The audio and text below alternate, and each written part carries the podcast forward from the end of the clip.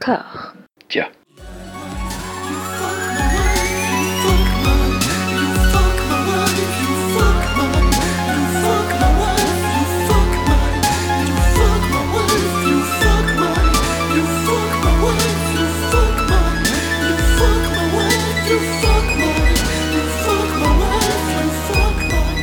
Bonjour et bienvenue à toutes et à tous dans Robert Anyways, le podcast qui dissèque l'intégralité de la filmographie de Robert De Niro avec une absence remarquable de scrupules ou de ce sentiment de culpabilité caractéristique d'une éducation judéo-chrétienne. Et en parlant de religion, nous allons aborder cette quinzaine quatre films dans lesquels Robert, notre bon Robert, a frayé avec la foi, dans ses versions catholiques, jésuites ou même satanistes. Ah pardon, spoiler de la troisième chronique. Trois de ces longs métrages poursuivent notre exploration des années 80, le quatrième fait un petit bond dans la deuxième moitié des années 90, histoire de nous donner l'illusion que nous avançons dans notre quête éperdue d'avance d'un paradis analytique, perdu lui aussi. Mathieu, de ton côté, tu es plutôt ange ou démon? Ange ou démon? Voilà. Es-tu mon ange ou es-tu mon démon? Euh, je, euh, je suis plutôt, plutôt démon, je suis un mec diabolique moi. Ouais, c'est vrai.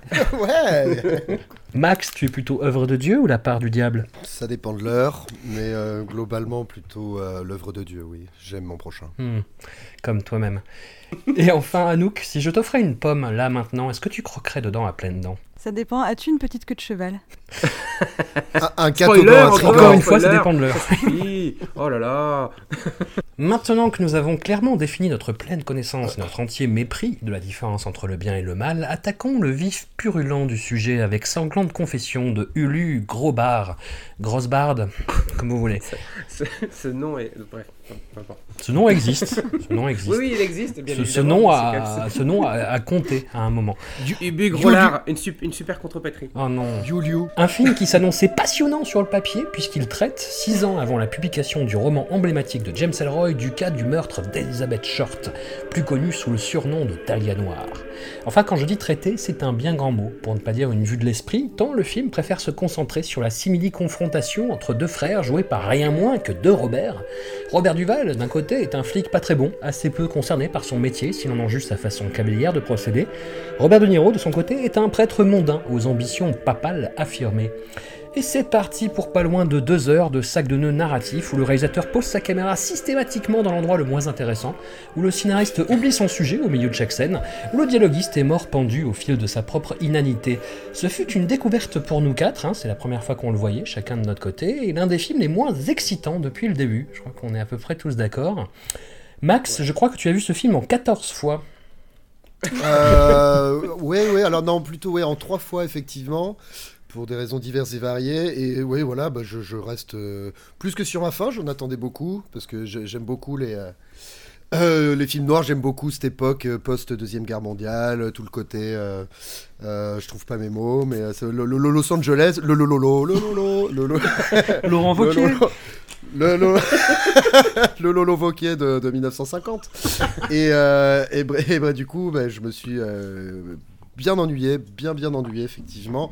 Euh, ça commençait pas mal, effectivement, avec le, le- ce meurtre à la Dahlia Noire, comme tu dis. Je me suis dit, ah, on va peut-être avoir une enquête sympathique, un, un film à énigme, peut-être un peu noir comme je les aime. Bah non, c'est pas du tout noir, c'est juste très chiant. Robert Duval en fait des caisses, là, dans son rôle de flic bad boy, et ça lui va pas, pas du tout. J'ai vraiment pas du tout, du tout. Euh, À ce titre, c'était c'était Robert De Niro qui devait jouer le rôle du- de, de- de Tom, le frère flic, en fait. Euh, ça aurait peut-être plus marché si ça avait été Robert De Niro, mais bon, euh, en l'occurrence, euh, c'est Robert Duval euh, qui a récupéré le rôle et, et c'est pas terrible, quoi. Ouais, Bah, peut-être que Robert Duval justement voulait s'extirper, euh, j'en sais rien, hein, je dis ça comme ça, de son rôle de conciliéré dans le parrain, qu'il en avait marre de jouer d'être en monolithique, on va dire, et tout en retenue, il s'est dit allez je vais faire le, je vais faire le bad boy, un petit peu le flic, euh, mi-ange, mi-démon justement, C'est un c'est un c'est ouf. qui, est, Ouais. qui, met des, qui met des baffes dans la figure de sa copine Macrel, et qui juste après dit ah je suis désolé, tu me connais, hein, j'ai un sacré tempérament. quand même. Anything else? Yeah, just get that stuff out of here. Once a bag man, always a bag man. Sorry about that. You know my temper. I need you like I need another fuck. Et, et elle, et elle qui l'excuse parce qu'on le comprend, il a quand même beaucoup souffert, il mange des raviolis en boîte toute sa vie, tous- les soirs, bon. et, euh, et donc c'est- c'est c'est très chiant. De Niro, effectivement, je l'ai trouvé euh, bah, monolithique, non, c'est pas le mot. Il a ouais, une Si, si, expression est- tout le long du. Ouais, enfin Ouais, voilà. il est euh, monolithique, il fait rien. ouais, monolithique, il est impassible. euh, le- le- alors, il est pas prêtre, il, est, euh, il a un grade un peu plus élevé. C'est- monseigneur. Monseigneur, de Niro, donc qui- ce qui fait qu'il a des jolis chapeaux, des jolies robes. Et voilà, donc on est embrigadé dans une espèce d'intrigue euh, religio-politico, euh, euh, je ne sais pas tout quoi.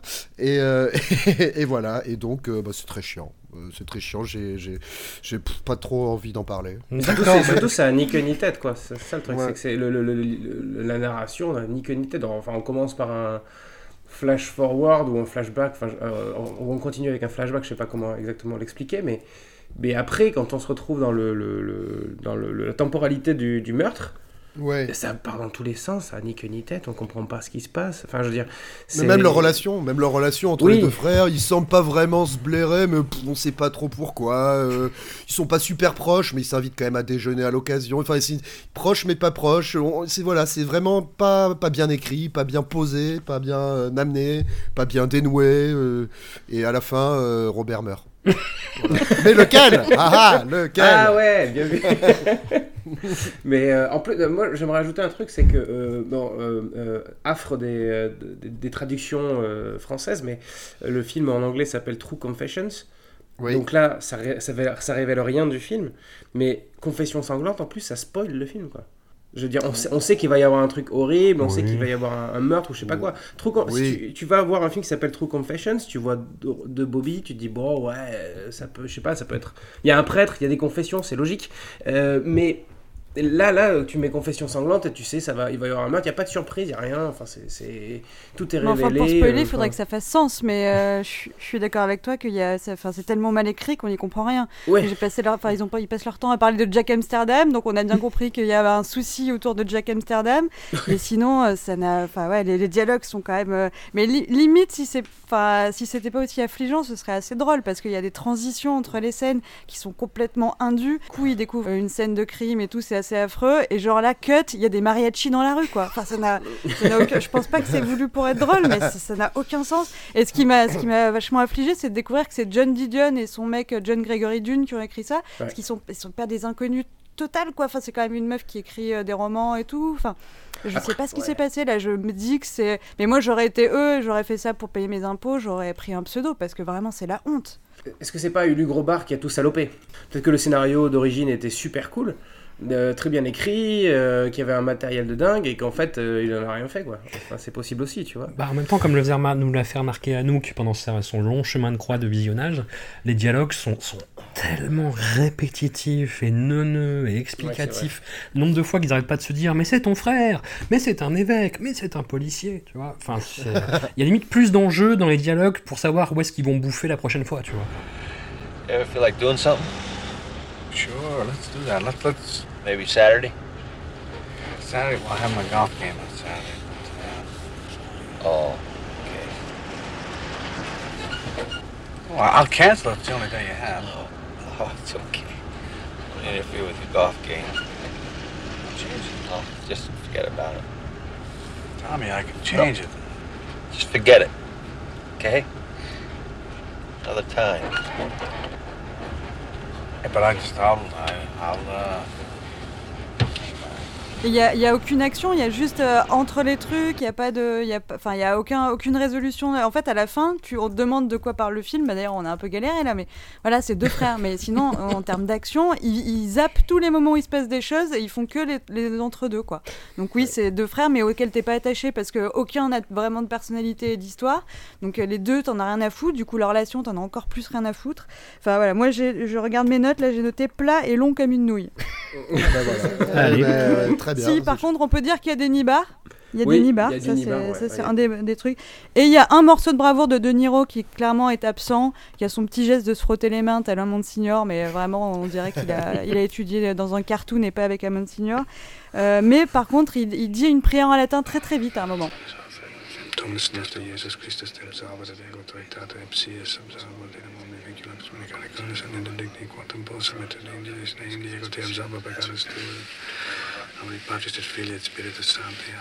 Mais là, je me suis dit, ah, là on voit que Robert a travaillé 15 jours. Il a appris une prière en latin très très vite. Bah, il est allé au Vatican hein, pour, euh, pour apprendre ça, je crois.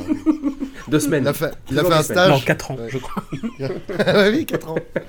Pour expliquer déjà le- le- les problèmes du film, le film démarre, comme tu disais Mathieu, par un, bah, plutôt un flash-forward, vu que les, quand Ouais, même les ouais. 9 dixièmes du film, ça se passe à l'époque de, de la découverte du meurtre. Et euh, il se retrouve euh, au Mexique, ou au Nouveau-Mexique, si je dis pas de bêtises. Euh, On apprend qu'un des deux Robert est malade et va bientôt mourir. Alors, on vous laisse le- la surprise de savoir lequel. C'est sympa, Et- et- François. Et en fait, le, le- le truc, c'est que tu dis, ah putain, ça a une importance qu'il se retrouve là, ça a une importance qu'il soit malade, et en fait, pas du tout. Pas du tout. C'est juste un Aucun, aucun intérêt. Ouais, voilà. Enfin, c'est juste à la fin du film, tu te rappelles, tu fais Ah oui, putain, c'est vrai qu'il y avait cette intro, mais, euh, mais pourquoi Pourquoi boucler pourquoi boucle comme ça en fait? Mais pour qu'un des deux Robert dise à l'autre Robert, Eh, à ce moment-là, tu m'as vraiment aidé, tu m'as sauvé ma vie, je te remercie. Ah oui, d'accord, mais je vais crever. Bon, ok. Ça, Puis en plus, le lien pas de. De Niro dans l'enquête est, est tellement ténu en fait, et tellement on Mais s'en oui. bat les steaks, quoi. L'imbriglio euh, de, enfin, de, de leur magouille, moi j'ai à moitié capté quoi, le truc. euh, Il n'y a pas vraiment d'embrouille. Enfin, Bah sais non, il y en a euh, pas en fait. C'est, c'est- euh, non, tu, c'est juste- tu vois la fille qui est morte, bah tu l'as vue. Voilà. Ouais, voilà, c'est ça, c'est exactement. Haha, tu la connaissais. Et oui, et alors Oui, bah Tu la connaissais. Tu l'as Ouais. vue de loin, t'as fait coucou Ouais. de la main, et voilà. allez, à vous. Ouais, on va- parce qu'en plus, le truc, c'est qu'il a, le, le seul truc qui s'est passé, c'est qu'il l'a qu'il l'a prise en stop. C'est juste ça. Et que et derrière, il y a un mec qui était avec lui dans la voiture qui a couché avec la nana qui est morte, qui vient le menacer en lui disant Ah, mais toi aussi, tu la connaissais. Mais alors? Et depuis quand ça, ça condamne des gens, tu vois? Enfin, genre, ah, tu ne seras jamais pape parce que tu connaissais une fille morte. Euh, ouais, ok, si tu veux. ouais. Jack thinks your brother's crazy. Well, he very well might be right. Des, I'm 57 years old. Yes, you're 57 years old, and you're worried about getting your picture in the paper when they take you down for questioning. Just remember something, Monsignor. You were there the day we met her. Yes, we met her. You fucked her. Non, néanmo- néanmoins, il faut quand même saluer. Je trouve que la prestation de Rose Gregorio qui joue Brenda, qui joue la, la, la maquerelle, Hmm. est justement plus subtile, un personnage un peu plus- peut-être un peu plus étoffé, avec un jeu plus nuancé que le monolithe de Niro ou euh, l'espèce de boule de nerf euh, Duval. Je trouve qu'elle est au pile au milieu et qu'elle s'en sort beaucoup mieux Hmm. et que en fait son personnage aurait peut-être mérité d'être un peu plus exploité. C'est la, la maquerelle? Ouais, la Oui, maquerelle. je suis d'accord ouais. avec toi, ça fait partie de, du, film, euh, du film dans le film que j'aurais bien aimé voir à la place. C'est une rom-com Ouais. entre le policier qui est un gros con et cette meuf qui a son Exactement. âge. Donc pour une fois, c'est une rom-com avec une meuf qui a le même âge que, que, que- que le héros. Et du coup, ça, ça aurait été assez marrant de voir leur passé un peu où lui, il est bagman, donc euh, policier corrompu, et, et elle, euh, elle, elle- elle lui fait des petites faveurs et tout. euh. Voilà, le film dans le film qui n'a pas eu lieu. C'était beaucoup plus intéressant. Et il lui met des claques avec un sacré tempérament. Ouais, ouais, putain, non, mais ça, c'est. Bref. Genre, le mec tout passe. Oui, quand on il- n'a jamais compris pourquoi il était aussi en colère. C'est ça, le, mec- le classe- mec s'excuse à chaque fois, c'est oh ça passe, oh mais c'est bon, tu sais, enfin. ouais, non mais c'était la classe américaine, je te dis, c'était George Ouais. Abitbol qui l'avait, qui fait Ah, tu sais, je m'énerve. Ah oui, bon, d'accord, t'as le droit. Oui, ce qui est marrant, c'est qu'il il bosse euh, dans, dans la section homicide de la police et quand il y a un crime qui se passe, qui a priori est son quotidien vu que c'est son travail, il, renverse tout dans son bureau Oui. parce que ça l'énerve. parce qu'il supporte pas l'idée que, que les gens meurent. Quoi. Le mec coûte hyper cher en fourniture. Euh, genre le mec il a bousillé je sais pas combien de bureaux euh, et les agrafeuses on en a plus. oui. Euh, à la LAPD c'est l'horreur. Bon, une dernière question pour finir sur le film. Pourquoi avoir référencé aussi le, le Dahlia Noir? Parce qu'il y a quand même des références extrêmement euh, explicites à ce meurtre précis qui, a- qui est, qui est vraiment arrivé. Le fait que le, le cadavre soit coupé en deux, le fait que ce soit une personnalité entre guillemets sulfureuse qui a frayé avec des gens, on sait pas trop. Le fait qu'elle ait un tatouage de fleurs. Bah, du, ce qui vaut le, le surnom euh, Dahlia Noir euh, à Elizabeth Short. Là, c'est une rose, si je dis pas de bêtises. Enfin, je- je- je- La vidéo de cul aussi, le Ouais, Oui, voilà, film ouais, pornographique. Enfin, tout est Non mais parce que ouais. c'est un, c'est un motif qui revient souvent au cinéma. Donc on a vu le Dahlia Noir euh, de, de Brian De Palma, il y a ce film là, il y a aussi euh, euh, il, y a, il y a- il y a des éléments qui sont repris dans cette espèce de film qui est tout pourri de Lita Maori euh, qui est sorti en 96 qui s'appelle euh, Les Hommes de l'ombre avec Nick Nolte. Ah oui, les, les acteurs en surpoids dans une voiture, ouais. ouais. Et Jennifer Connelly euh, joue un peu le rôle d'Elizabeth Short aussi. Donc en fait, je pense que c'est juste, on est un peu fainéant. euh, on veut prendre, on veut faire un film noir. On se dit, ah bah qu'est-ce qui s'est passé à Los Angeles euh, qui a défrayé la chronique dans les années 40 Ah bah le Dahlia noir. Ah bah tiens, vas-y, on prend ça. Enfin, j'ai l'impression que c'est un, un truc, c'est un, un motif récurrent en fait. euh, Mais ce qui est, ce qui est affreux récurrent. pour Elizabeth Short, c'est que c'était une aspirante actrice et que sa postérité, ça aura été d'être l'égérie de films tout pourris, quoi. Ouais, et puis d'a- d'avoir été une prostituée surtout, Oui, aussi. en fait. Euh, moi, ça me fait penser. Enfin, c'est pas vraiment lié au Dahlia Noir, mais ça me fait penser à la suite de Chinatown qui s'appelle The Two Jakes. Je sais Ouais. pas si vous connaissez.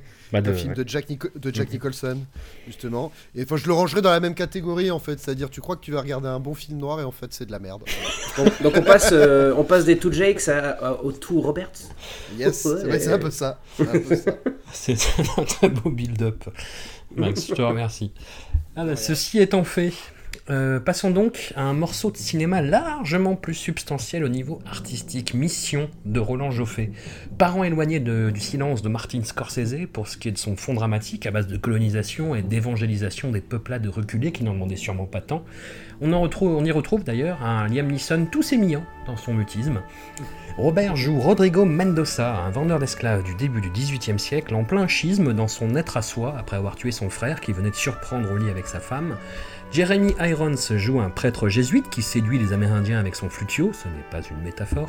Les deux hommes unissent leurs forces et évangélisent joyeusement dans la forêt tropicale, mais ces comtés sont les méchants colons portugais qui font rien qu'à saloper leurs efforts altruisto-civilisationnels. Le film a obtenu la Palme d'Or au Festival de Cannes 1986. Il frappe par la puissance visuelle de bon nombre de ses séquences en décor naturel, tel ce prêtre crucifié balancé du haut d'une chute d'eau en sympathique entame du film.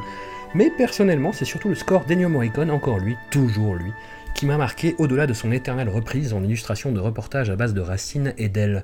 Mathieu, trouves-tu que Robert a l'air d'un conquistador asexué une fois dévêtu? Ouais, pire lancement du monde. Un film de Euh, Laurent Geoffrin. Alors, euh, euh, néanmoins, je souhaiterais préciser, euh, c'est pas sa femme, à Bobby, euh, c'est euh, c'est sa petite amie. Enfin, en gros, il y a une, elle doit choisir entre entre Rodrigo, donc Ah euh, bah, Robert De Niro, hein. et, et, Ouais. et- et, et son frère euh, qui est interprété par Hayden Quinn. D'accord. Euh, une magnifique paire d'yeux bleus d'ailleurs, Hayden Mm. Quinn, euh, soit dit en passant.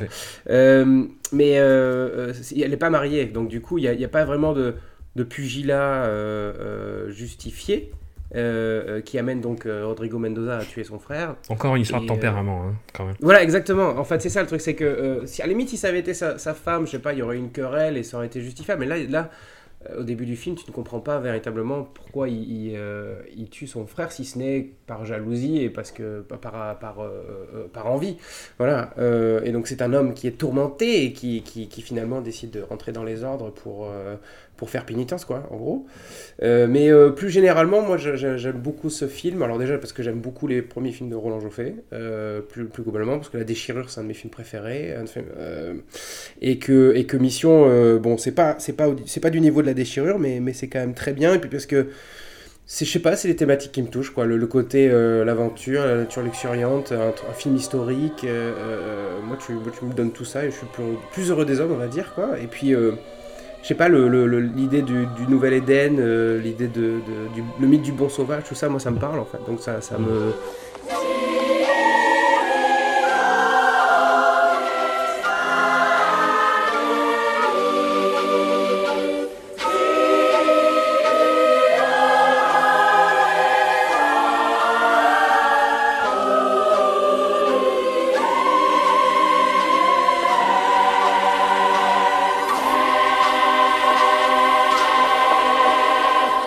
Ça marche sur moi, on va dire. Alors c'est peut-être des thématiques qui sont, qui sont contestables, qui sont. Qui sont euh, euh, qu'on peut, qu'on peut critiquer, mais moi à chaque fois ça, ça marche. Quoi, en fait. Alors, Donc, dans, euh, dans le traitement, si je puis me permettre, bah, tout- toutes ces histoires de, de, de bons sauvages, de- d'effets positifs de la colonisation, etc., j'ai revu il n'y a pas longtemps euh, 1492 Christophe Colomb de, Ridley Ah, ouais, Scott. qui niveau, Attends, c'est, euh, attends, c'est pas mal quoi! qui non, Attends, mais moi j'adore. mais moi, c'est non, encore une non, fois, je. Mais Non, si, moi, tu. mais ni- mais niveau si, discours, si. justement, niveau impact civilisationnel, euh, justement, les colons qui arrivent et qui montrent la lumière à ces, euh, ces sauvages qui n'y connaissent rien à la vie, c'est quand même une autre limonade. Enfin, le film, justement, de Roland Joffé, je trouve, a un discours qui est beaucoup plus, euh, plus nuancé. ouais, ouais, voilà. ouais, bien sûr. Même dans la représentation des colons, en fait, des, des, des hommes politiques, tu vois, et euh, jusque dans la séquence post-générique à la Marvel. et tu disais que dans le commentaire audio, il disait beaucoup de bêtises. Oui, alors.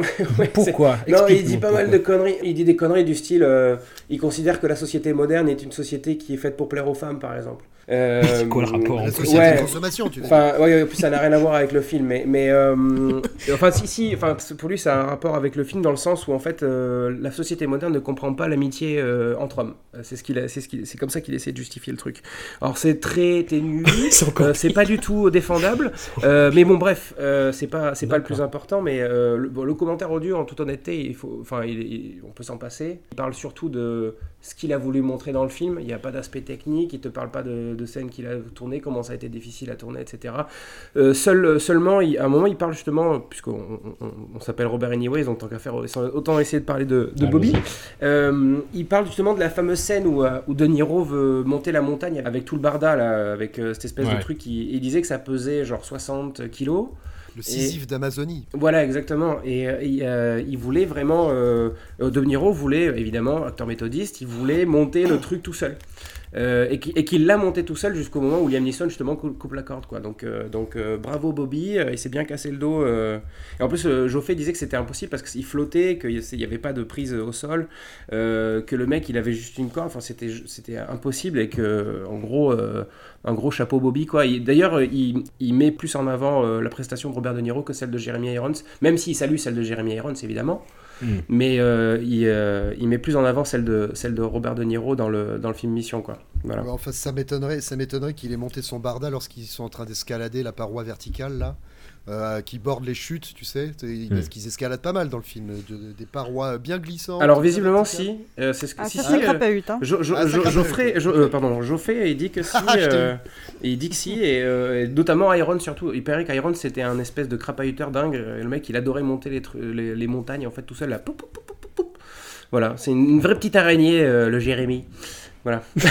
Très bonne remarque. Et euh, pour finir sur le commentaire audio, Oui. il faut savoir que Roland Joffé est également un sale con, euh, parce qu'en fait, donc le, le scénario euh, a été écrit par Ro- Robert Bolt, qui est un, scéna- un scénariste très célèbre, puisqu'il a, il a gagné deux Oscars, notamment pour Dr Givago. Il a écrit Laurence d'Arabie. Enfin, c'est un mec très très pointu. Et au moment, juste avant mission, il a fait une une attaque cérébrale. Ouais. Donc Joffé s'est mis à échanger avec Bolt, mais Bolt parlait très mal. Évidemment, il parlait comme un, comme un mec qui vient d'avoir une attaque cérébrale. Et en fait, pendant le commentaire audio, quand il s'exprime, pour- quand il exprime les, les- les dires de Robert Bolt, il prend la voix d'un mec qui a eu une attaque cérébrale. Putain. So, donc le mec, en fait, le mec parle, il parle comme ça, il dit ah oui. Ah, c'est une super idée, Roland. Enfin, genre, t'es là, putain, mais mec, c'est abusé. Enfin bref, ça c'est c'est pour l'anecdote quoi. Mais mais, euh, mais Roland Joffé, euh, calme-toi quoi sur les voix. Hein Et je découvre avec stupeur aussi qu'il a participé à la réalisation du film Super Mario Bros, mais qu'il n'est Oui. pas crédité. Oui, c'est, et il a même participé euh, à la production. C'est lui qui, a, lui qui avait participé à la mise en route en fait carrément du film et qui a quitté le truc parce que parce qu'il pense, c'était- pensait que c'était infaisable. Mais alors qu'on, évoque, euh, qu'on déroule un peu plus la filmographie de Roland Joffé, puisque Roland Joffé, à la fin de sa carrière, a adapté l'autobiographie du euh, groupe Tattoo. voilà. donc, euh, donc le mec passe de la déchirure euh, qui gagne un Oscar, je sais plus lequel, euh, de Mission qui gagne la Palme d'Or en 86, et à la fin, le mec il finit par faire une biographie de tatou, quoi. C'est chaud. C'est quoi C'est The Forgiven? Je- Non, non, je sais plus. Euh, Non, c'est You, Rising, you and I. Euh, je- J'ai cherché ce film, je ne l'ai pas trouvé. Si quelqu'un, une bonne âme, peut nous donner. Ah, On peut faire un appel alors. Ouais, voilà, Oui, on a- on un, fait un appel à appel don. témoins même. si quelqu'un a un DVD, on veut bien le voir. Ah, Anouk, notre, notre caution euh, part du diable, tu nous faisais remarquer que Robert avait du mal à pleurer dans ce film. Déjà, on s'est posé la question est-ce que Robert a déjà pleuré? Parce qu'on commence à avoir vu euh, l'essentiel de sa filmographie euh, jusque-là. Et il me semble pas. Là, il y a une scène où il pleure à gros sanglots, puisque c'est la scène où on le débarrasse de sa culpabilité métaphorique sous la forme de, de ce gros pactage. Mhm. Et il, euh, il, est, il est couvert de boue. Il, secoue le dos en faisant la grimace inversée et en faisant et je pense que ça c'est Robert qui pleure mais du coup il n'y a pas de larmes enfin voilà Si, on, il y a on des est larmes. sur quelqu'un on sur un larmes. acteur qui ne sait pas pleurer ce qui est pas grave mais il ne sait pas pleurer non enfin pour moi il ne sait pas pleurer Alors Roland, dans le commentaire audio, il dit Regardez ça, regardez, c'est des vraies larmes. Ça, c'est des vraies larmes. Je te jure, il, il le dit, hein. Je Donc si Roland il a dit, c'est vrai.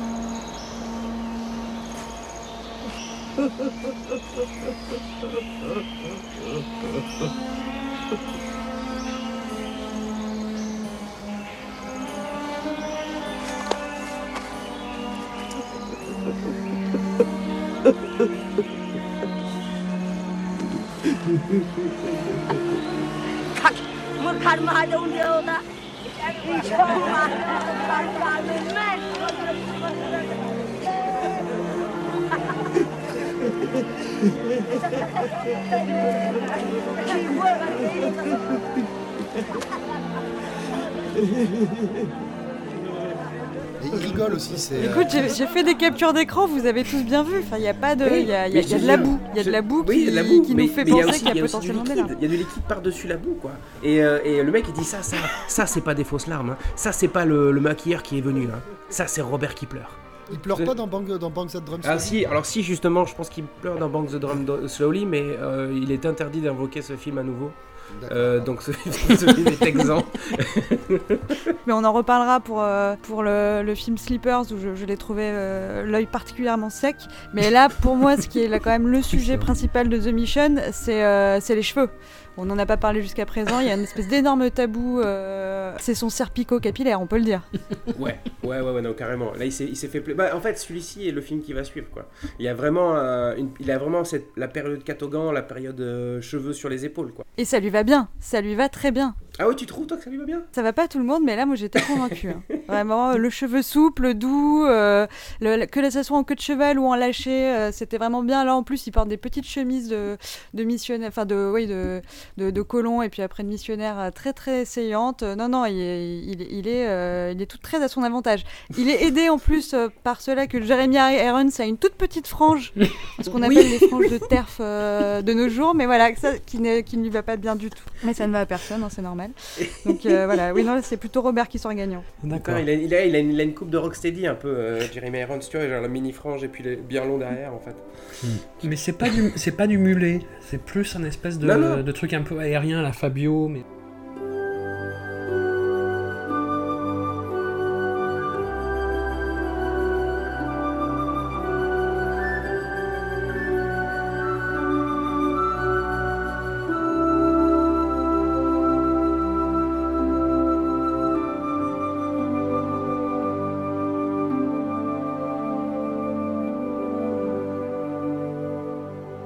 C'est pas le meilleur score de Morricone, quand même. Moi, je pense pas que ce soit le meilleur, son, son meilleur score. si, je le trouve très bien, mais pas pour ce film-là en fait. Comment dire Je vais je vais ressortir la carte euh, 1492 Christophe Colomb. Allez, On n'est pas dans le on n'est pas dans le pompier à la, à la Vangelis, mais Oh, la, est euh, pas- la BO de 1492, elle est super bien, François. Là, tu peux pas dire C'est vrai que c'est pas bien, quoi. Ah non, c'est super bien, euh, 1492. mais mais euh, mais non, mais c'est faux. Non Mais si, attends Non, on va être obligé de faire un, un Gérard euh, un Gérard euh, un Gérard whatever.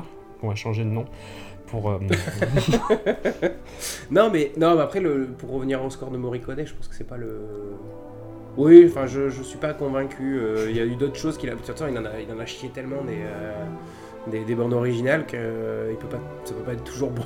non, c'est sûr. Voilà, et celle-ci, c'est pas le, c'est pas les c'est pas la meilleure, on va dire. C'est, elle, est, elle est dans le, dans le moyen. Lui- je lui mets un 12 sur 20, allez, à Ennio. Moi, je lui donne un 12 sur 20 sur sa, sur sa BO. Max, no- no- no- notre homme euh, notre homme son, notre homme musique, notre musicien. Est-ce que tu as Euh, quelque chose à dire ou sur le film Non, ou- j'ai- j'ai d'autres trucs à dire sur le film. Non, là, effectivement, là, c'est pas la- la- le score que je préfère des, des Dieu Morricone. Après, il passe, mais il me, ouais, transporte euh, beaucoup, beaucoup, beaucoup moins que tout ce qu'il a pu faire euh, par ailleurs. Je, je trouve le truc relativement fadasse.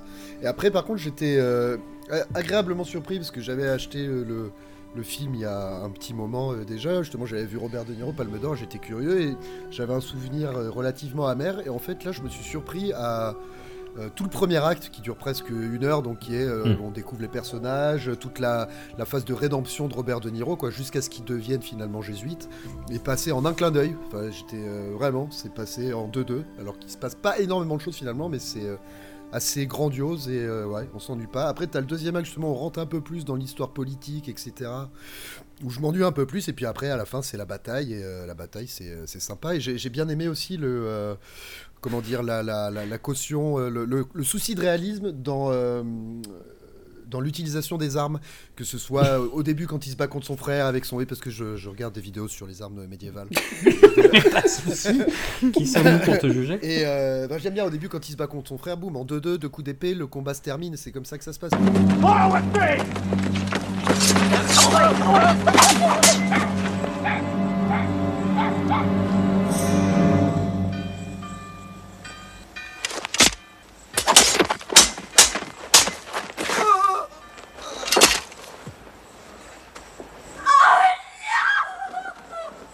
Pareil lorsque c'est la. Parce qu'il y a une scène de bataille navale à la fin en pirogue. Il n'y avait pas Oui. des hannetons.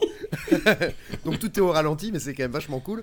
Et, et tous les Indiens utilisent souvent leur, la plupart leurs arcs euh, de manière horizontale. Ce qui se faisait beaucoup, beaucoup, euh, Oui. apparemment. euh, ce qui se fait beaucoup, voilà. c'est On n'utilise pas tout le temps son arc verticalement. Comme les Mexicains avec les flingues, genre horizontal. Ouais, voilà. Alors ça, ça se fait pas du tout. Enfin, ça, se, ça se- enfin, ça se fait, mais faut pas le faire. Il faut pas le faire du tout. Sinon, sinon, tu te prends le flingue dans la gueule, en fait. Mais c'est marrant, c'est ce qui donne un peu l'impression que les, les scènes d'action, euh, comme tu disais, ça passe très vite et ça retombe un peu presque à plat, mais pas dans le un mauvais sens du terme, mais que finalement c'est une suite de cartes postales où on sent que il avait vraiment envie de filmer des, des jeunes enfants euh, guarani euh, qui chantent de la musique sacrée Ouais. et que c'est plutôt vers là que c'est des points d'ancrage du film qu'on revient vers ces, vers Ouais. ces trucs où crapahuter dans la forêt, dans la montagne. Il se concentre sur le. bah, c'est ce que j'évoquais plus tôt, le, le- le- la découverte du Nouvel Éden, le, le mythe du bon sauvage. Il se concentre sur le- le- le- l'aspect entre guillemets anthropologique de, de- du, du film. Enfin, toute, toute proportion gardée évidemment. Mais euh, puis, Oui. puis surtout ces, ces espèces de décors naturels de fou qu'il a trouvé quoi, qui sont qui sont complètement maboules. Ah oui, tiens, d'ailleurs, en parlant, en parlant de ça, donc la fameuse première scène où un prêtre est crucifié et balancé dans les chutes. Euh, au début, je regardais, mais je croyais que c'était Robert De Niro, moi, qui était sur la croix. Je, euh, je trouve, vous avez pas trouvé qu'il lui ressemblait, le mec, parce qu'on le voit vaguement. Je me disais, mais c'est. Bah, il ressemble à un jésuite quoi. En fait. Bah, il est, bah, il est à poil, il est à poil avec une couronne d'épines. Ouais, mais il a che- cheveux mi-longs et puis la barbe quoi. Donc. Oui, euh, c'est vrai, t'as raison. Ouais. Raison. Mais j'ai la même coiffure en ce moment, excusez-moi, un petit point. non, tu t'es rasé la barbe avant-hier. Oui, c'est vrai.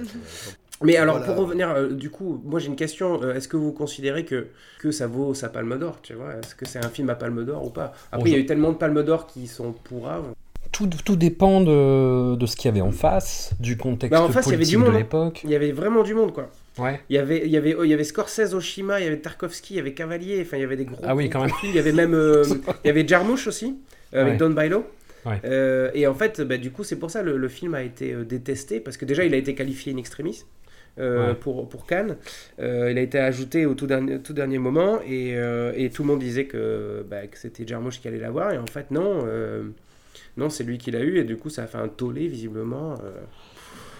Donc je, je, je sais pas. Après, je, moi quand je le vois, je me dis que c'est pas un grand film en fait. Euh, c'est un bon film, mais c'est pas un grand film non plus quoi. Hmm. Après, euh, toutes les toutes les Palmes d'Or sont pas des grands films, donc euh, la question la question est un peu un peu un peu annulée quoi. Enfin un peu annulée, non avenue, je veux dire. Les amis, il est l'heure de parler d'Angel Art d'Alan Parker, un réalisateur que je confonds bizarrement avec Adrian Lyne, sans doute parce qu'il représente à eux deux une certaine esthétique des années 80, tentait de s'affranchir de la vacuité des esthétiques vidéoclips et publicités sans tout à fait y parvenir. Pour ce film de 1987, Alan Parker furet en plein néo-noir et plonge le pauvre, pauvre Mickey Rourke dans la moiteur d'une Louisiane hantée par le vaudou, les ambiances de détectives privés, miteux, fumeurs, alcooliques et en Marcel qui courent après leur ombre. Face à ce Harry Angel complètement paumé, Robert compose l'un de ses seconds rôles les plus marquants, Louis Cypher, indice chez vous comme on dit, mystérieux mangeur d'œufs crus tout en onctuosité et en ongles beaucoup trop longs pour être honnête. C'est un film qui m'avait marqué vraiment dans mon adolescence, au point euh, qu'à chaque fois que je le voyais, je me mettais à fumer des camels souples après chaque vision. Mais enfin, pas plus d'un mois parce que c'est quand même super chiant comme paquet. Et c'est un film qui gardait une espèce d'aura sulfureuse interdite. Et c'est sans doute la vieillesse ou l'anesthésie du regard, je sais pas. Mais à la revoyure, je me suis senti un peu lésé. Typiquement, les séquences d'ascenseur insérées dans le générique de fin, ça me terrifiait il y a 20 ans. Et là, c'est pas mal. Anouk, de ton côté, tu as été totalement séduite, je crois. Ah, moi, j'ai adoré depuis, euh, depuis le domestique, donc tous ces noms de personnages qui sont un petit peu mystérieux. Et moi, je me suis fait avoir, mais jusqu'au bout. Genre, je savais que c'était des noms bizarres. Mais genre, il a fallu que j'arrive à la fin avant de me dire Ah, mais c'était ça Ah, d'accord Donc, euh, j'étais complètement euh, prise dans le truc. Il y a des nibards, et pas n'importe quel nibar, puisque c'est ceux de Lisa Bonet. Euh, Mickey Rourke est mignon comme un cœur. Robert De Niro a gardé ses cheveux longs, donc je suis très contente. En plus, on a rajouté des ongles longs, donc c'est vraiment parfait. Il y a des cœurs partout impeccable. sur sur mes notes. À un moment, j'ai marqué voilà, ça c'est du film parce qu'il y a des transitions entre un singe euh, empaillé et une fanfare euh, de la Nouvelle-Orléans et que j'ai trouvé que c'était vachement mieux que les mariachis. Euh, non, je suis extrêmement enthousiaste. Il y a le côté film noir, un peu, euh, un peu cartoon avec la musique qui va bien, les personnages, mais on comprend tout. Non, non, c'est vraiment, c'est vraiment fabuleux. C'est tout filmé à Harlem et à la Nouvelle-Orléans, qui sont deux endroits cinématographiquement qui globalement marchent très bien. Les dialogues sont bien. non, non, j'ai j'ai- vraiment euh, adoré. Et il y a ce petit protège-nez que j'ai découvert, j'avais jamais vu avant. Petit protège-nez qu'on peut clipser aux lunettes. Ok, véhicule d'enthousiasme, dis donc. Allow me to introduce my client, Monsieur Louis Saffer. Hi, uh, Harry Angel. Pleased to meet you, Mr. Angel. Euh, Mathieu, Max, vous l'aviez déjà vu, vous? C'était euh, Ouais, une redécouverte ou vu, pas? euh, Ouais, j'avais vu il y a, je sais pas, il y a 10 ans, un truc comme ça. Ah. Euh, parce que donc, euh, il se trouve que donc, euh, Voyage au bout de l'enfer, c'était le film préféré de ma mère. Il se trouve que Angel Heart, c'est le film préféré du mari de ma mère. Euh, donc, beaucoup de Robert De Niro à la maison. On on va faire, on va faire toute la famille. Exactement. Ma tante adore Rocky et Bullwinkle. Mais euh, et donc du coup non, du coup j'ai pu j'ai pu le voir. En fait, j'ai découvert ce truc ce, ce truc pardon ce film. Euh, et euh, alors moi je suis totalement euh, à- à- je suis euh, contre-pied de de- d'Anouk en fait parce que je trouve que justement euh, c'est lourd, ça manque euh, vachement de subtilité. euh, C'est-à-dire que Alan Parker c'est un peu Jean-Michel symbolique. hein, genre, le- déjà le personnage de Bobby il s'appelle Louis Cypher. Bon- bonjour, ouais, ok, on n'avait pas compris. Euh, en plus, on nous prend un peu pour des cons parce que Mickey Rourke, euh, il écorche son nom au début pour maintenir un peu le suspense, et puis lui, il le corrige derrière et il dit Non, non, c'est Louis Cypher. Ah ouais, d'accord, on n'avait pas compris la première fois. Well, I'll tell you, uh, Mr. Safier, you know, I. Mr. Cypher. I'm sorry, beg, I'm sorry, Ensuite, la firme qui l'embauche, euh, c'est Macintosh et Winesap, c'est deux marques de pommes. La pomme, c'est le fruit du diable.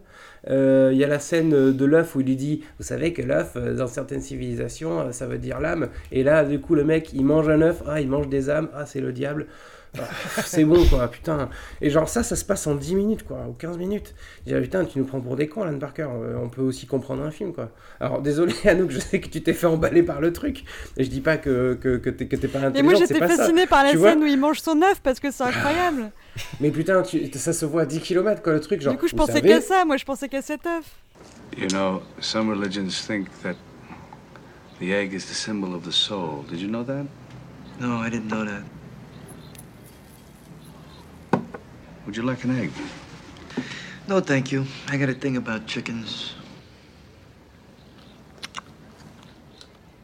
Mais genre, en plus, c'est en plus, c'est hyper schématique, c'est hyper démonstratif. C'est, regardez, vous voyez cet œuf? Cet œuf, c'est le symbole de, de l'âme pour une civilisation. Et cet œuf, je vais le manger parce que mon nom est Louis Cypher. Tu vois, enfin... Waouh, putain, calmez-vous quoi. Et puis à côté de ça, en plus, je trouve que le, le film, a- a- ce que tu disais, euh, euh, François, c'est qu'il y a un, y a un côté, euh, c'est empêtré dans le dans, dans l'esthétique euh, clip euh, pub, c'est-à-dire que justement la scène de l'ascenseur.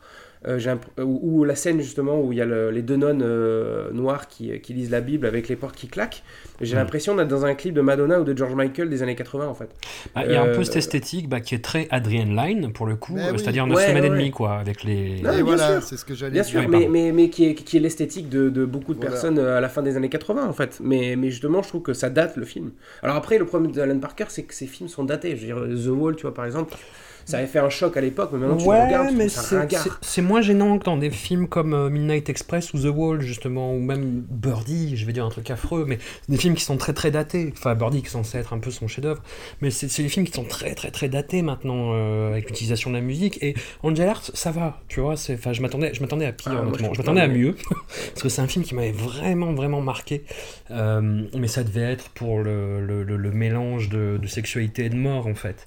Typiquement dans la relation que Mickey Rourke a avec Lisa Bonet. Tu mentionnes euh, Birdie. Ouais. Euh, sache que euh, Bobby, euh, donc du coup j'ai décidé, je l'appelais Bobby hein, de, à partir Ah de ouais maintenant, euh, voilà. ouais, non, c'est mon poteau.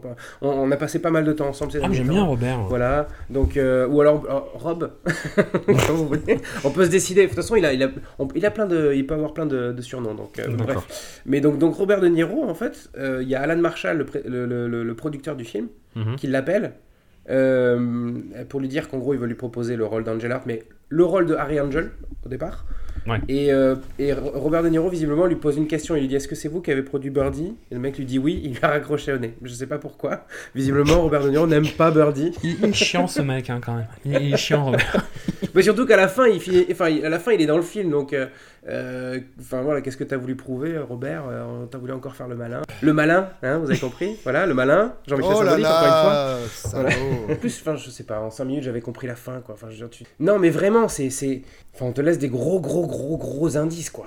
Oui, mais ce qui compte, c'est le voyage, c'est pas la destination. Tout à fait. Alors ça, je suis pas d'accord. Euh, surtout dans un film comme euh, Angel Art, euh, la destination, elle compte. Euh, voilà. Et euh, le voyage, bon, ok, il est sympa. On passe par la Nouvelle-Orléans. C'est super sympa. Moi, quand il y a du vaudou, il y a un peu d'occulte, je suis content. Mais d'ailleurs, heureusement qu'il y avait ça.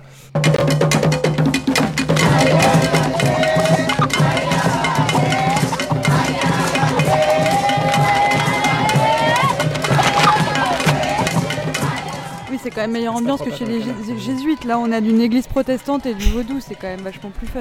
Ouais, je sais pas, parce que. bah, après, encore- une fois, moi j'aime bien les bons sauvages. Voilà, donc euh, moi, je, moi, je suis team bon sauvage. Ouais, Euh, ouais, perso. tu- Après, j'aime bien, le- j'aime bien le vaudou aussi. Mais, Tu trouves euh, des excuses à 1492 Christophe Colomb.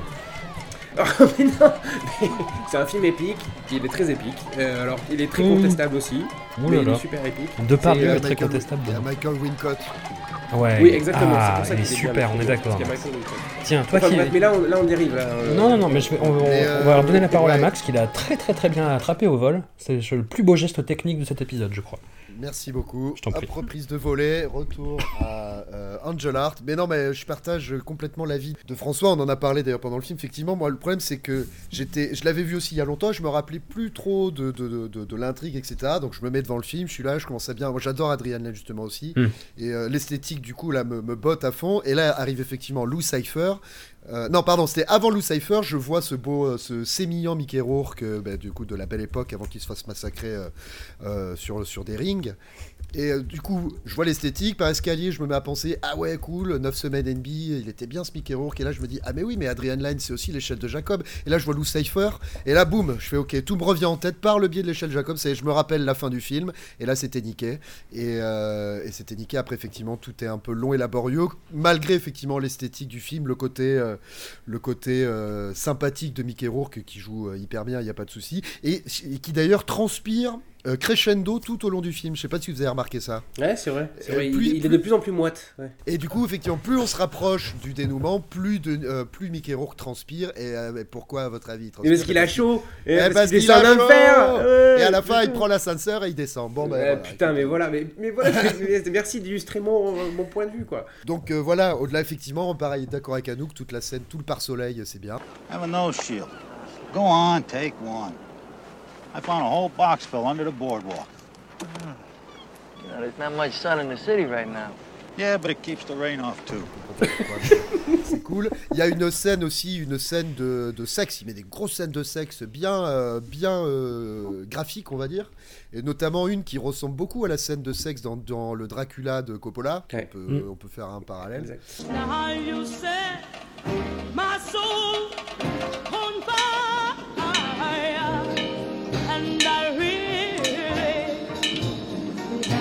my fun.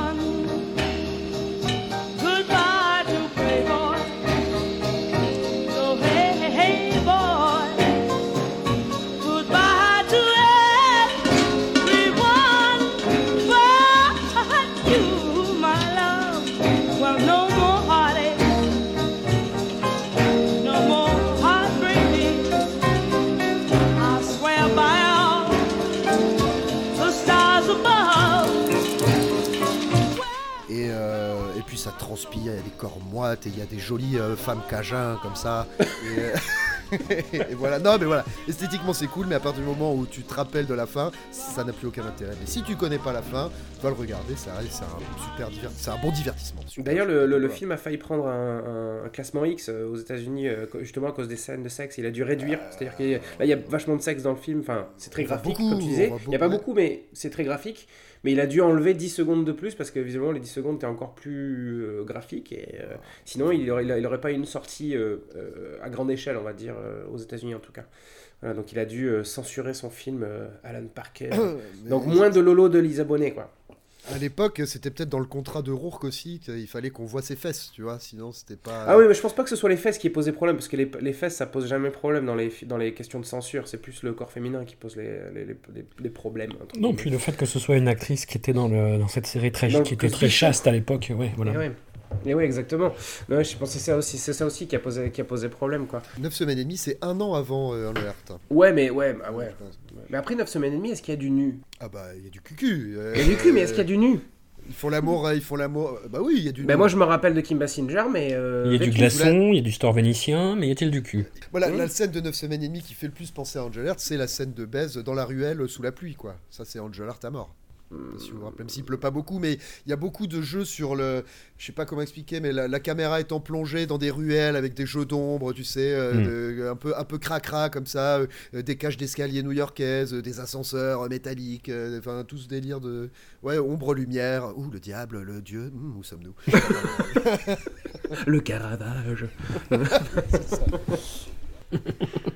Non, mais il ouais. y a, il y a- il y a un côté Madeleine de Proust pour moi, et qui est peut-être moins honteux que la plupart des films des années 80 euh, que j'aimais de cette époque-là. Même, même, je pense, l'échelle de Jacob, ça fait longtemps que je l'ai pas revu, mais je suis pas sûr que c'est bien vieilli. C'est Ah, si, si, de si, dire si, ça. si, si, ça ouais. passe toujours. Ouais. Ouais, ouais, ouais, moi je l'ai revu il y a pas longtemps, ça passe. Il y a les effets de montage, ça d'accélération et tout qui sont. Ouais, Je si. trouve, que ça marche... ouais, je trouve que ça marche toujours mieux. Mais si je dis pas de bêtises, par contre, je vais pinailler, mais je crois que les de Jacob, c'est 91, c'est pas les années 80. Euh, C'est voilà. 90 les che- les che- Allez, boum On est dans la différente décennie C'est qui le Non, patron non, il est sorti en 90, il a été tourné à la fin des années 80. Ok. Euh, on prend la date IMDB ou on prend la date française Est-ce que vous avez des choses à, à rajouter? Oui, euh, Rajoute, Angel rajoute. euh, alors, juste pour, c'est pour la- la- l'anecdote entre Bien guillemets. sûr, bien sûr. Euh, en fait, Angel Heart a beaucoup inspiré euh, Christopher Nolan pour euh, son Memento. Voilà. Enfin, Nolan n'est pas un mec très, euh, très généreux en, en- en influence. En tout cas, il est assez avare quand il s'agit de, mentionner des films qu'il aime bien, à part Kubrick évidemment, euh, à qui il suce le jagon allègrement. Mais euh, donc du coup, il faut quand même noter qu'il il reconnaît ce film comme une influence pour, euh, pour sa carrière et notamment pour, pour Memento surtout. Pour rebondir aussi sur ce que disait Anouk concernant le côté cartoon du film, on a quand même droit à sans doute une des plus mauvaises incrustations de visage démoniaque sur un bébé à la fin. Je sais pas si vous vous rappelez. C'est pas faux. C'est-à-dire que le, le- le- le bébé est fixe, mais le visage euh, bouge dans sa tête, tu vois. Enfin, je sais pas comment l'expliquer. là. Le, fa- le faciès bouge dans le cadre de la tête. Et, ah, je- et lui, le montre euh, Mickey Rourke du doigt avec des yeux jaunes. J'avais attrapé. Bon, c'est c'est naze. Mais les yeux jaunes, les yeux jaunes de Robert aussi. c'était- C'est chouette. aussi. Ah oui Oui, au cas où vous ne l'aurez pas compris, Robert est le diable.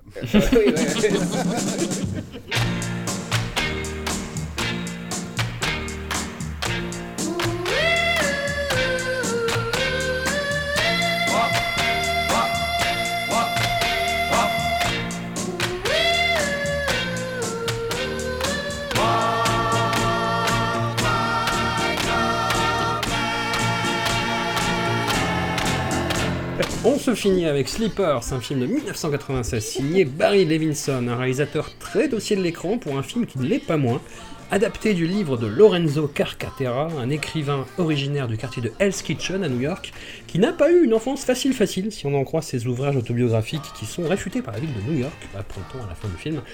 Dans ce film, de jeunes chiens fous sont envoyés en maison de correction suite à un accident à base de stand de dog volés, et à leur grande dame, ils sont envoyés en maison de correction où ils seront beaucoup trop corrigés par Kevin Bacon et son crew de bâtons violeurs. Traumatisés par l'expérience, ils trouveront le moyen de se venger plusieurs années plus tard par arme à feu, puis par voie de procès. Le film se paye des airs de fresques romanesques sur 2h30, enfin 2h20, pas loin, avec un casting de fous furieux comptant dans ses rangs Vittorio Gassman, Robert De Niro, Brad Pitt, Dustin Hoffman, Kevin Bacon, Jason Patrick, Billy Crudup. La mise en scène est à l'avenant et se prend une ampleur parfois totalement disproportionnée, notamment je pense à la scène de mise à mort de Kevin Bacon qui est complètement abusée.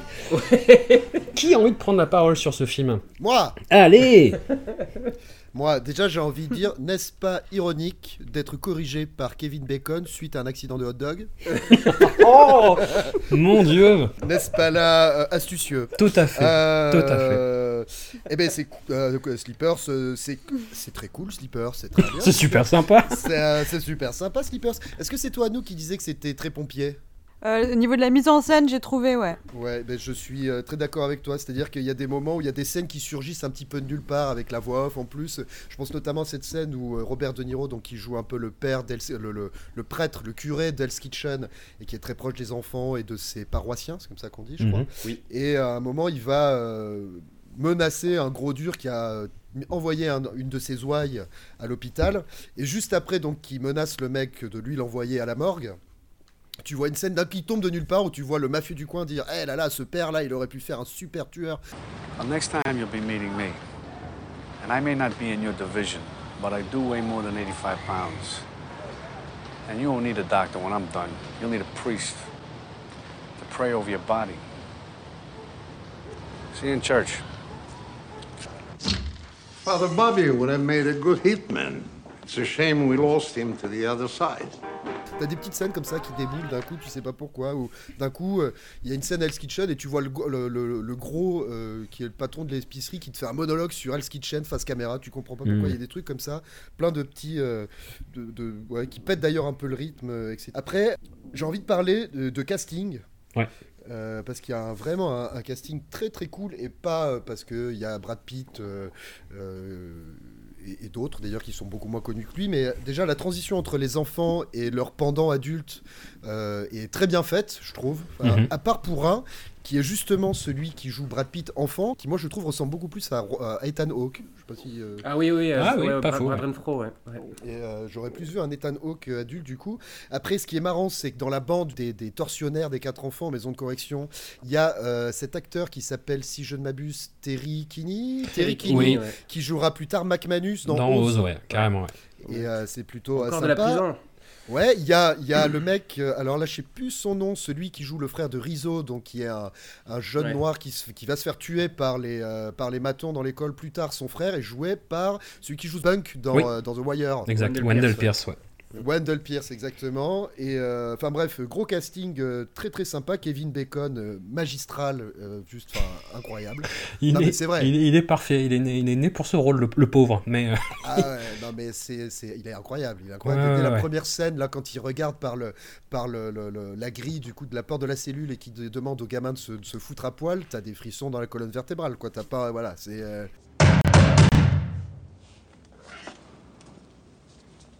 Hello, Carcaterra.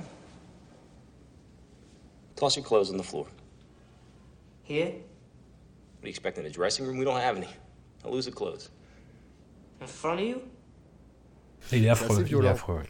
Ah mais il est joue bien les, les, les enfoirés, euh, je pense, Kevin Bacon. Il est meilleur. en- euh, globalement, dans sa carrière, il a, il a joué plus de, de rôles de bon gars. Mm. Mais je reste persuadé que c'est un mec qui aurait dû jouer des caractères actors, quoi. Il aurait dû, ça aurait dû être un salopard. Mais même le- la, la scène du euh, bah, juste avant ça, bon c'est pas un spoiler parce que ça arrive là dans le la au début de la deuxième partie du film, mais le, juste avant qu'il se fasse buter bah, par le- les deux enfants euh, qui ont été euh, traumatisés Ouais. et qui sont devenus gangsters, la, la scène justement où il leur dit quoi, qu'est-ce qu'il y a, puis après il réalise ce qu'il sait, mais il est incroyable quoi, même si c'est Ouais. hyper lourdeau dans les intentions, mais dans la mise en scène et dans les dialogues, lui est excellent quoi. Can't quite place this, can you, Chief? Let me help you out. You're looking at John Riley and Tommy Marcano.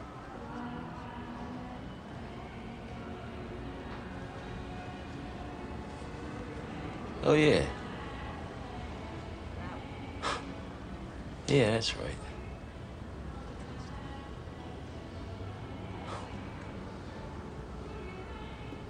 That was a long time ago.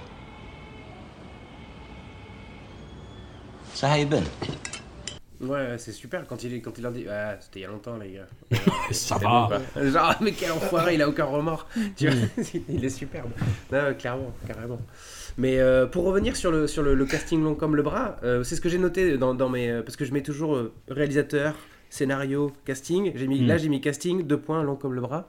Euh, parce que moi, j'ai pu m'adonner à mon sport favori, c'est-à-dire ouvrir la page euh, full cast and crew de, de IMDB.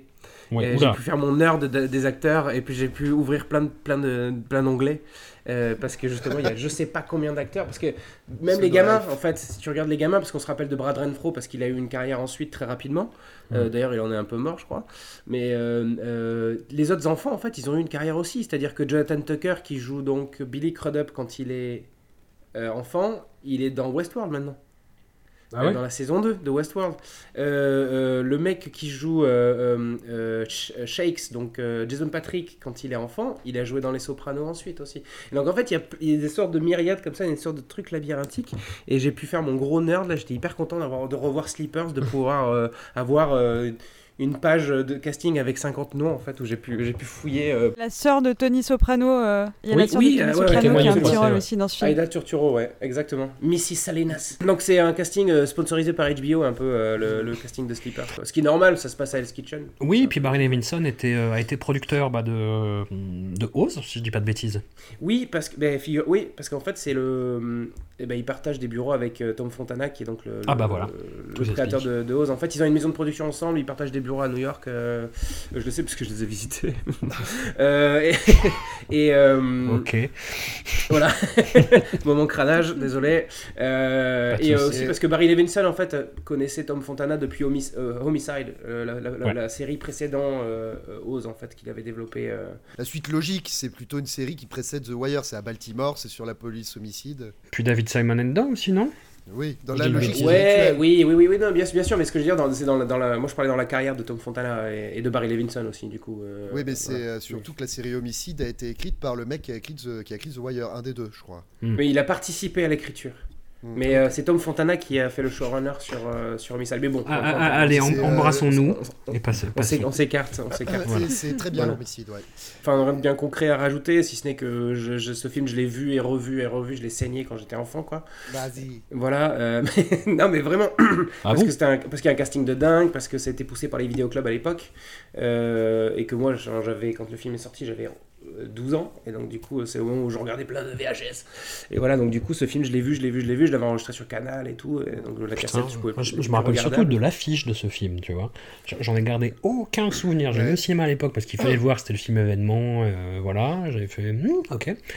Euh, je me rappelle de l'affiche parce que je me disais, mais pourquoi ils ont mis Brad Pitt autant en avant euh, Eh bon, oui. C'était c'était la star de l'époque, ça se Ouais, voilà, il commençait, il commençait à percer, quoi.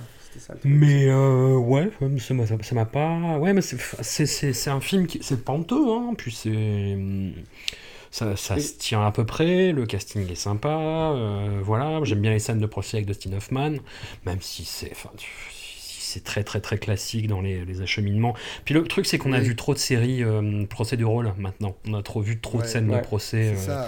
J'en ai un mais peu ras le euh, cul, que- mais voilà. Classique, vous êtes dur quand même parce qu'il y a quand même tout ce, ce jeu. euh, Brad Pitt, il a quand même un rôle où il écrit euh, les deux parties et tout. Je trouve ça. Enfin, je- moi j'avais pas vu ça et je trouve que ça donne une, une épaisseur à son personnage et euh, Dustin Mm, Hoffman euh, qu'on espère juste au début qu'il fasse pas n'importe quoi, qu'il arrive à prendre de la dimension. Moi j'ai trouvé vraiment hyper bien ce- cette scène de procès et pourtant Dieu sait que j'en ai vu plein des scènes de procès, mais celui-là il m'a particulièrement plu. Je trouve que le montage de cette scène de procès justement est intéressant. Mhm. Euh, D'un point de vue du montage, parce que tu as les deux points de vue. C'est plus diffus que, que simplement tu donnes la voix à, une- à quelqu'un d'autre d'abord, enfin à la, la- la défense et ensuite euh, au, au civil. Enfin voilà, Tu- là tu. C'est plus- c'est mieux monté, enfin je sais pas, c'est mieux, mieux amené parce que justement, parce que c'est le. Tout est orchestré par euh, Brad Pitt et donc du coup, tu. Brad Pitt devient non pas un, un, un camp ou l'autre, mais ça devient l'élément central de, de la scène de, de, de procès, justement, je trouve que c'est bien amené. Voilà. Et alors, ce qui est, ce qui est drôle, parce que c'était cette scène, je l'avais, enfin, la partie procès, je l'avais totalement oubliée, quoi. Je m'étais, j'avais été, j'avais ouais euh, gardé en tête euh, la partie avec les enfants, avec la partie dans le, évidemment dans le, dans la, la prison juvénile, mais euh, j'avais complètement oublié la partie procès et le tout le, le côté, tout le, le- le mécanisme mis en place par.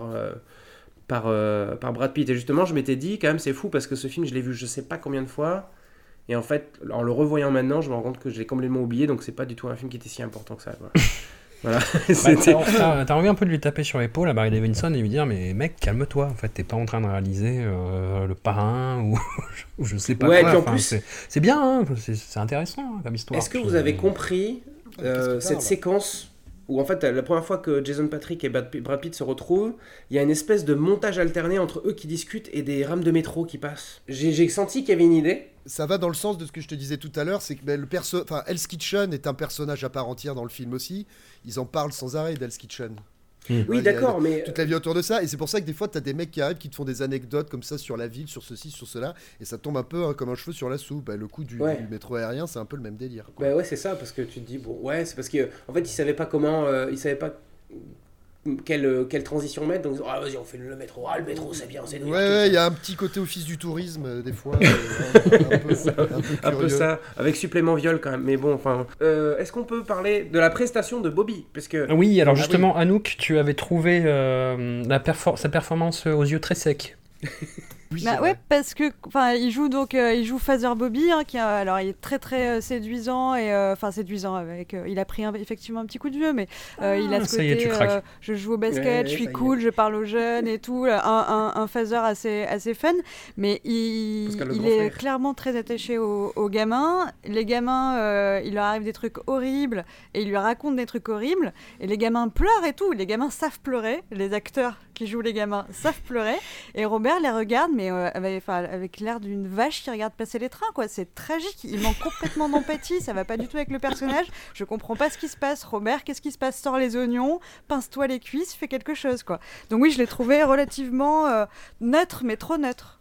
Justement, moi, j'aimerais, j'aimerais un peu tempérer ça. Euh, Allez.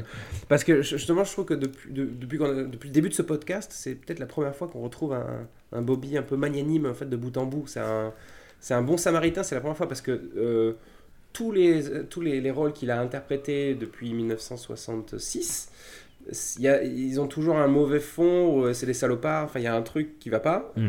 Mais là, avec Father Bobby, ok, il a, un passé un peu louche, euh, ça a été un mauvais bougre euh, dans sa jeunesse. Mais dans le film lui-même, euh, c'est un bon, quoi. C'est c'est la première fois que... Après, c'est peut-être parce qu'on fait un bon euh, de 1987 à 1996, donc euh, merci François pour, euh, pour, euh, pour ça. Parce que peut-être qu'en Ça nous a 91, tous- il fait un ça nous- ça nous où il est bon. du- du bien, Tu vois ouais. mais, euh, mais voilà, je, je trouve que c'est la première fois dans ce podcast qu'on qu'on voit un Bobby magnanime et, et, et gentil et euh, dévoué. voilà, donc euh, euh, quelqu'un de sympathique qui n'est pas un gros. Euh, voilà, tout simplement.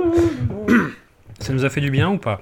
Euh, je sais pas. Ou, bah, ça change quoi. C'est bizarre, tu vois, de, de se dire, tu dis, ah, il va faire une entourloupe, ah, il va faire un truc pas cool et tout. Genre, il va pas se pointer au procès. Je sais pas, il va faire un truc pas clair. Mais en fait, non, non, il est juste sympa. Mais tu te dis, euh, je sais pas, euh, c'est- quand t'es habitué à ce mec-là qui est un peu sombre, tu te dis, ouais, je sais pas. euh, C'est vrai que t'as as raison dans le sens où moi je savais qu'il y avait une histoire de, de, de- de- d'enfants violentés, mais je savais pas, je n'avais pas trop lu le pitch. Et du coup, au début, quand j'ai vu Robert, je me suis dit, bah voilà, c'est Robert qui va se taper euh, ses petits enfants de cœur et tout, c'est parti. Et donc, c'est vrai que finalement, le film Oh, est les surprenant d'intention. quoi. Alors je me disais, est-ce que c'est parce que Bobby a déjà cin- 53 ans et que c'est c'est un peu le poids des années, tu vois, que, que le mec il commence à choisir des rôles, il se dit, faut que je sois un peu plus sage, voilà exactement. Est-ce que c'est pas ça Mais euh, mais enfin, je sais pas, c'est, c'est, je trouve ça intéressant de voir comment sa, sa carrière évolue en fait, que il a peut-être marre de, de jouer des salauds. euh, et d'ailleurs, euh, Angel Art, c'est un peu, c'est un peu ça, c'est que il veut peut-être qu'il a voulu jouer aussi euh, des purs méchants euh, qu'on, qu'on retrouvera plus tard, visiblement dans, dans le- pas dans le prochain épisode, mais dans un, dans un épisode prochain avec euh, euh, donc euh, les nerfs à vif, quoi. Euh, peut-être que Bobby il veut opérer une autre, changer en fait, c'est-à-dire ne pas jouer des anti-héros, mais finalement jouer soit des méchants, des vrais méchants, ou des vrais gentils, quoi. Enfin, essayer de devenir un peu Mm. manichéen d'une certaine manière.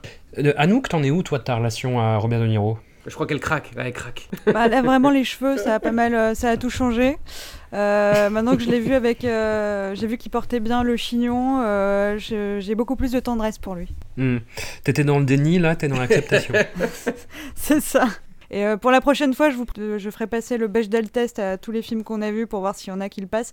Parce que pour de vrai, j'ai l'impression qu'en tout cas, cette quinzaine, euh, c'est un peu triste, mais je crois qu'il y a vraiment, vraiment pas beaucoup de lignes de dialogue euh, pour les meufs. Quoi. Donc on verra la prochaine fois. Ah ouais, non, non, mais il y en en a quasiment pas du tout. Enfin, c'est d'ailleurs, ce qui est plutôt surprenant, c'est que Minnie Driver, elle a reçu un prix hein, pour son interprétation dans Sleepers, ce qui est quand même un sacré foutage de gueule.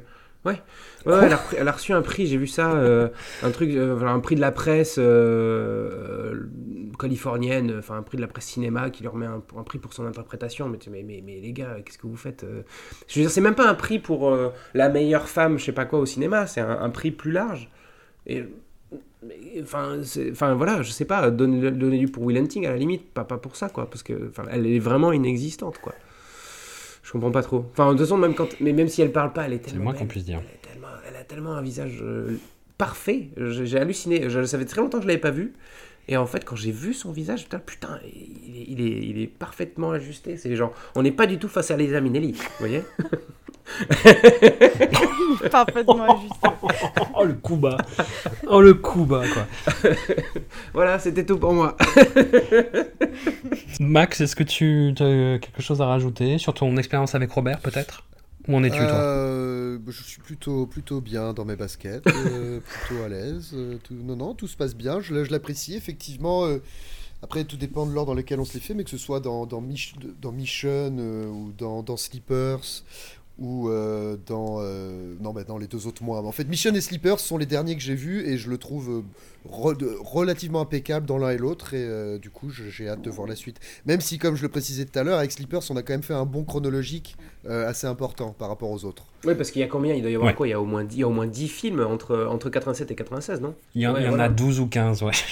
les, les trois prochains épisodes. Celui-là, parce que quand Ouais. je l'ai vu, je me suis dit, ah oui, ça c'est le film tournant, c'est le film du coup de vieux. Puis après, j'ai j'ai vérifié, fait non, il y a 12 ans d'écart. Donc il y en a d'autres à- Il y en a peut-être un autre qui sera vraiment le, le film où on voit que euh, Robert passe un cap, tu vois, où il, il- il passe la quarantaine, euh, il commence à avoir euh, le démon de midi qui s'éveille, mais euh, peut-être que ça arrivera. Moi, je pense que c'est les nerfs à vif, le moment où il pète un câble, c'est les nerfs à vif. Après, il passe à autre chose. Ou peut-être les nerfs à vif et les incorruptibles Oh, ensemble, euh, c'est à peu près la même époque. Oh mon dieu, j'ai peur de le revoir Ouais. l'année Les dernière, Nervis, je l'ai revu euh, comme ça en, en freelance euh, il y a pas longtemps, il y a, il y a deux semaines, et c'était vachement bien. Enfin, moi j'ai j'ai toujours adoré. Eh bah film. écoute, euh, c'est dans 4 épisodes, je crois. Ouais, bah, pas de problème. Dans 15 jours, nous reviendrons avec les, bah, une palanquée de, de second rôle emblématique de Robert, Brasil, Les Incorruptibles, Mad Dog and Glory, Backdraft, pour, euh, pour toi Mathieu. Brasil, c'est ma Et. Blessure secrète, encore un- une histoire d'enfance maltraitée. Je vous remercie, en tout cas. Euh, ça, ça- ça nous a fait du bien à l'âme, je pense, de parler un peu mystique et spiritualité et Robert. Ça lui a pas fait du bien à lui puisqu'il divorce, hein, visiblement. Ouais, non, ça lui réussit pas. hein, ouais. Je pense Ah oui, c'est vrai. le- la, la vie de Bobby, là. On, on l'a complètement déraillé. euh, il Voilà, re- euh, Robbie la Robance dans la, la vraie vie du monde réel, divorce de, sa, de son épouse. Et ben merci à vous. Merci, François. Ah, merci à toi, à bientôt.